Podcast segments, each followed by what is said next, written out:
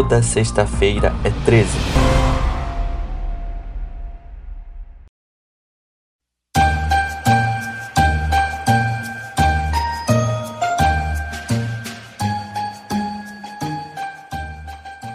Ho, ho, ho, ho. Ah, ficou uma bosta. Vamos subir a trilha e começar de novo.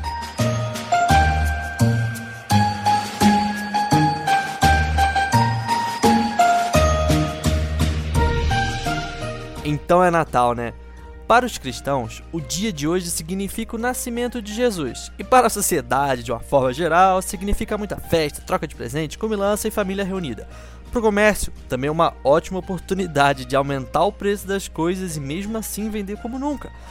Para não deixar o meu lado marqueteiro morrer, preciso dizer que em 2019 o Natal foi a data mais lucrativa do ano para o comércio. Coisa linda, né?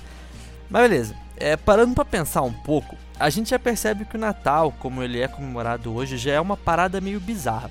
Tipo, se liga, a história é que um velho senhor te observa o ano inteiro para saber se você se comportou ou não baseada no resultado, ele invade a sua casa e pode dar presentes ou carvão, dependendo do seu comportamento. Fora de contexto, isso aqui é no mínimo uma invasão domiciliar, né? Mas se levarmos em consideração que estamos falando de crianças, acho que já configuram mais uns dois ou três crimes aí. Mas, enfim, é, vamos lá. E eu quero dizer, antes de qualquer coisa, que não, é, não foi a Coca-Cola que inventou o Papai Noel, tá bom?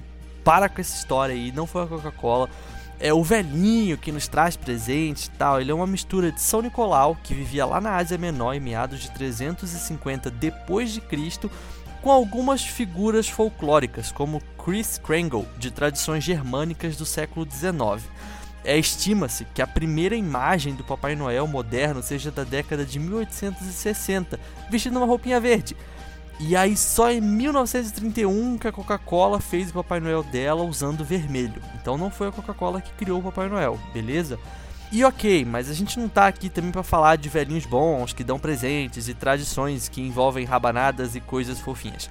A gente tá aqui pra falar de bagaceira, daquele negócio que ninguém te conta, daquele Papai Noel feião que me aparece o capeta, beleza? Bora lá então. Quer dizer, não, não, não, não vamos lá ainda não. Antes de começar, eu preciso dizer que o objetivo aqui não é ofender nenhuma religião, tá bom?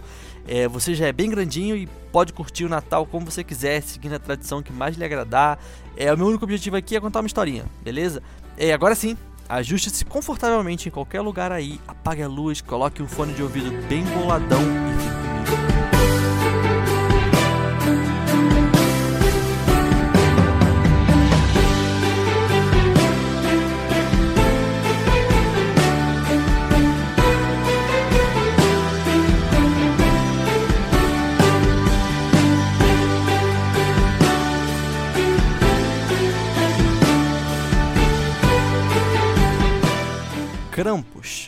personagem principal do episódio de hoje, vem lá da Europa, sendo mais específico de regiões como Áustria e Baviera, que é um pedaço da Alemanha.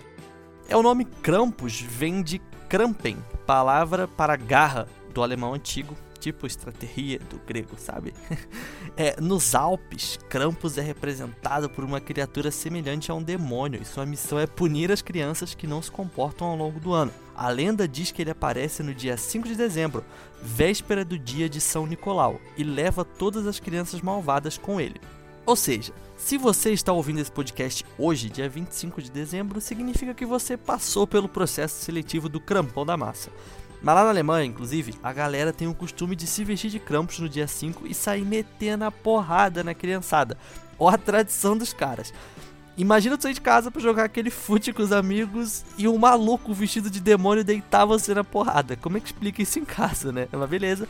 É, voltando à história, Há quem diga que o Krampus ele é a sombra de São Nicolau. O bispo ricão que virou santo depois de morrer, eu já, já vou explicar essa história. Tem pata de bode e anda como um ser bípede, além de uns chifres que deixam muito corno com inveja por aí. Krampus é uma criatura dotada de uma língua enorme e avermelhada, tendo o corpo repleto de pelos, além de carregar várias correntes e um feixe de galhos de madeira, com o qual ele ameaça as crianças que não se comportam. Ok, mas eu falei do São Nicolau, que foi quem inspirou Papai Noel e tal, assim como Krampus é a sombra desse santo e tudo mais. Mas quem é, né, São Nicolau? É, São Nicolau de Mira, também, também conhecido. Nossa, hoje tá complicado. Também conhecido como São Nicolau de Bari, é o santo padroeiro da Rússia, da Grécia e da Noruega. É o patrono dos guardas noturnos na Armênia, muito alternativo isso, e dos coro e dos coroinhas da cidade de Bari. Pois é, na Itália, onde estariam sepultados seus restos. É, ele morreu em 6 de dezembro de 350 na Turquia. Mas aí o cara, né, o Nicolau, né, antes de ser santo, é o Nicolau ele era um bispo que ficou conhecido por sua caridade e afinidade com as crianças, devido à sua imensa generosidade e aos milagres que lhe foram atribuídos. Foi canonizado pela Igreja Católica e tornou-se um símbolo ligado diretamente ao nascimento do menino Jesus. São Nicolau é considerado um dos santos mais conhecidos da cristandade. É cristandade, isso aí. A ele foram atribuídos vários milagres, é, sendo daí proveniente sua popularidade em toda a Europa e sua designação como protetor dos marinheiros e comerciantes, santo casamenteiro e principalmente amigo das crianças. E agora você sacou, né? Qual que é a relação do bom velhinho com São Nicolau aí no mundo inteiro. O cara era tipo brother da criançada. Ao contrário do Krampus, que mete a porrada nas crianças. Mas aí, voltando né, ao chifrudo lá, é, ele sai atrás das crianças que não se comportam ao longo do ano e em algumas versões dá carvão de presentes ao invés de doces, mas essa é a versão light, né? Porque em outras, mais bizarras, ele bate na molecada com varas de bétula ou então coloca em um saco. É tipo aquele velho do saco que tem aqui no Brasil, só que antes de você ir pro saco, toma porrada. A fórmula para acalmar o demônio natalino é simples. Snaps, acho que é assim que fala, snaps que é uma aguardente típica da região. E segundo o Google, aspas, aguardente é uma bebida de teor alcoólico elevado obtida pela destilação do caldo da cana-de-açúcar, do vinho, do bagaço de uvas, de cereais, raízes, tubérculos, frutos e outros produtos vegetais doces, depois de fermentados. Eu poderia jurar que a aguardente era tipo uma água sanitária, assim, mas enfim, não é, né? E como eu já disse lá no começo, o Krampus ele não é só uma lenda ele tá no imaginário da galera de verdade. Tipo assim, de fato ele é um ritual, esse, essa história do Krampus, né? É, todo esse rolê do opositor do bom velhinho surgiu no distante século XVI, então tipo, já faz bastante tempo. É como um período de desordem, diversão para passar o tempo na época mais fria do ano. Vale lembrar que lá no hemisfério norte o Natal é marcado pela neve e pelo frio do caralho. É diferente aqui do Brasil, que nesse exato momento deve estar uns 30 graus na sombra.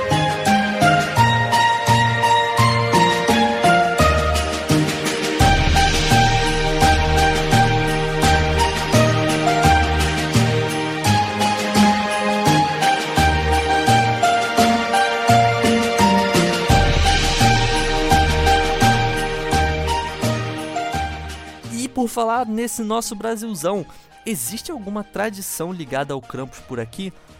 Uh, mais ou menos. É, não sei se você sabe, eu não sabia, tá? Então, normal você não saber também. Mas Santa Catarina é uma das maiores colônias alemãs fora da Alemanha. Logo, ainda tem um pouquinho da tradição por lá, mas assim, nada muito relevante, sabe?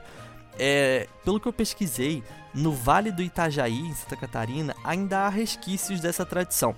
Na cidade de Gabiruba, Guabiruba, por exemplo, é chamado de Pensinique, é deturpação de Penzinique, o nome utilizado ao sul da Alemanha. É, lá em Gabiruba, Guabiruba, que nome difícil. Lá em Guabiruba, homens aparecem vestidos com roupas velhas e sacos de juta. Tem cabelo de palha, carregam um saco nas costas como o Papai Noel. Aí nessa trouxa ou saco que seja, é, possui instrumentos para assustar as crianças mais.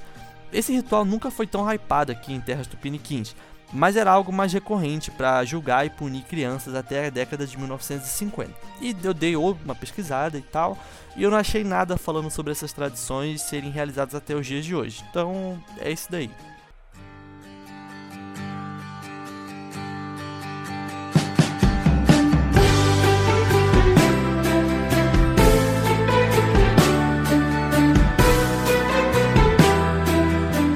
E agora, assim, tipo, é, falando além do Krampus, eu vou contar para vocês algumas tradições e histórias de Natal que existem em outros lugares do mundo. E assim, são paradas bem estranhas, então se liga que a escala de bizarrice está alta. Atualmente, achamos super fofinho esse negócio de reunir a família e encher a barriga na noite de Natal, né? Pois saiba que essa tradição já existe antes mesmo do Natal ser Natal. Antes desse período ter sido estabelecido como uma festa cristã, os romanos já tinham sua própria festinha, o Festival Saturnalia. Esse festival começava em 17 de dezembro e durava uma semana, ou seja, ele acabava bem na época do Natal, né? E aí durante o Saturnália, Saturnália, os valores morais da sociedade romana ficavam um pouquinho de lado. As escolas eram fechadas, havia banquetes, jogatinas e os criminosos não eram punidos durante esses sete dias. E sim, eu sei que isso é muito parecido com o carnaval do Rio de Janeiro. E os romanos idolatravam Saturno por uma semana inteira, porque ele era o deus associado às colheitas.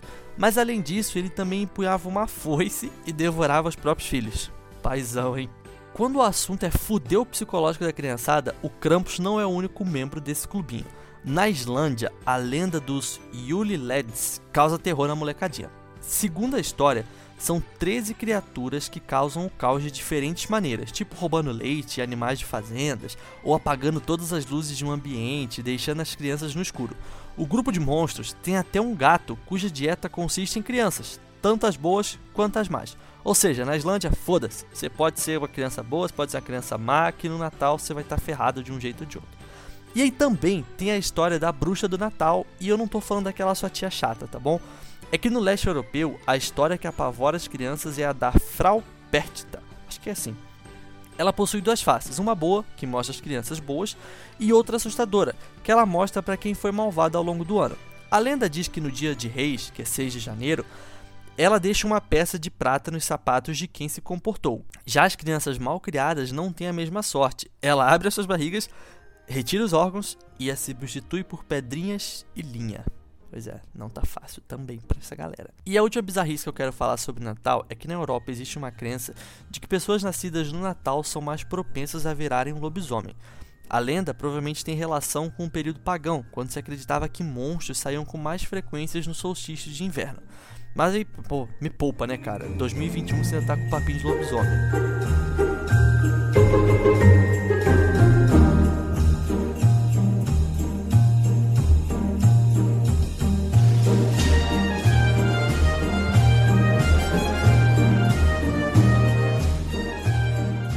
E aí, cara pálida, curtiu esse episódio? Nem tudo são flores de Natal, não é mesmo?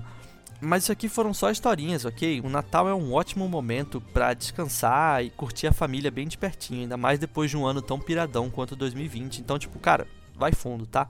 É, as fontes utilizadas para gravar esse episódio foram um artigo da Dark Side Books, também tem um artigo muito legal da historiadora Inês Barreto falando da origem do Krampus e tudo mais. Por incrível que pareça, tem até um artigo da BBC que fala sobre o Krampus e eu também dei uma olhada nele. É, mas devo dizer que eu já conhecia um pouquinho dessas histórias, porque eu adoro ver filme de Natal que tem uma temática meio assustadora e o Krampus é uma figura recorrente por lá.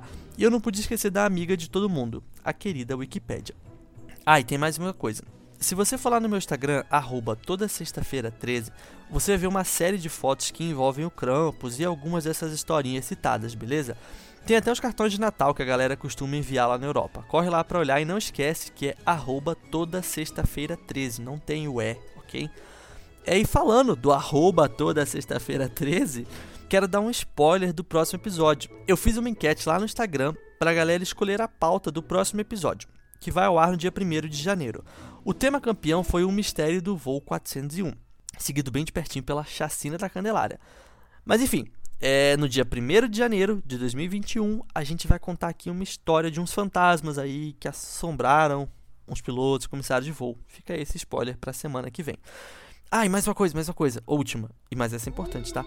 Cuidado quando você for desarrumar as coisas de Natal, beleza? Existe uma lenda que diz que jogar os enfeites fora traz uma morte de uma pessoa querida antes do Natal seguinte. Então, cara, segura aí. E deve ser até por isso que os meus pais usam os mesmos enfeites natalinos desde que eu era uma criança. Isso faz por 25 anos. Mas agora faz sentido, né? Mas é isso aí, cara. Um Feliz Natal para você, tá? Aproveite sua família e eu espero te ver aqui na próxima sexta-feira, às 3 horas da manhã, na Hora da Besta.